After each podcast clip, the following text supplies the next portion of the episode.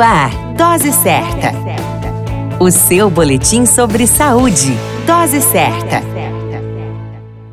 Olá, eu sou Júlio Cazé, médico de família e comunidade. Esse é o Dose Certa, seu boletim diário de notícias. E o tema de hoje é câncer coloretal, sintomas, diagnóstico e tratamento. O câncer do intestino abrange os tumores que se iniciam na parte do intestino grosso, chamado cólon, e no reto final do intestino imediatamente antes do ânus e ânus. Também é conhecido como câncer do colo e reto ou colo retal. Os sintomas mais frequentemente associados à doença são sangue nas fezes, que muitas vezes não é possível ser visto, alteração do hábito intestinal, com diarreia e prisão de ventre, alternados, dor ou desconforto abdominal, fraqueza e anemia, perda de peso sem causa aparente, alteração na forma das fezes, fezes muito finas e compridas e tumoração abdominal. Vale lembrar que a idade de risco para os sintomas é a partir de 50 anos e que estes sinais e sintomas podem estar presentes em outras doenças.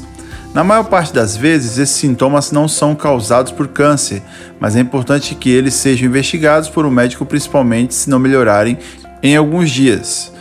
O diagnóstico da doença é feito através da visualização direta e biópsia do tumor através da colonoscopia.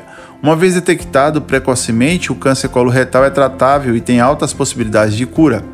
A cirurgia associada ou não à quimioterapia e radioterapia são algumas das opções utilizadas como tratamento. A dica de ouro é que o caminho correto para o sucesso no diagnóstico e tratamento eficaz é a busca pelo médico nos estágios iniciais da doença. Portanto, a partir dos 50 anos, procure sempre o um médico e previna-se do câncer coloretal. Referência INCA. A qualquer momento retornamos com mais informações. Esse é o Dose Certa, seu boletim diário de notícias. E eu sou Júlio Cazé, médico de família e comunidade.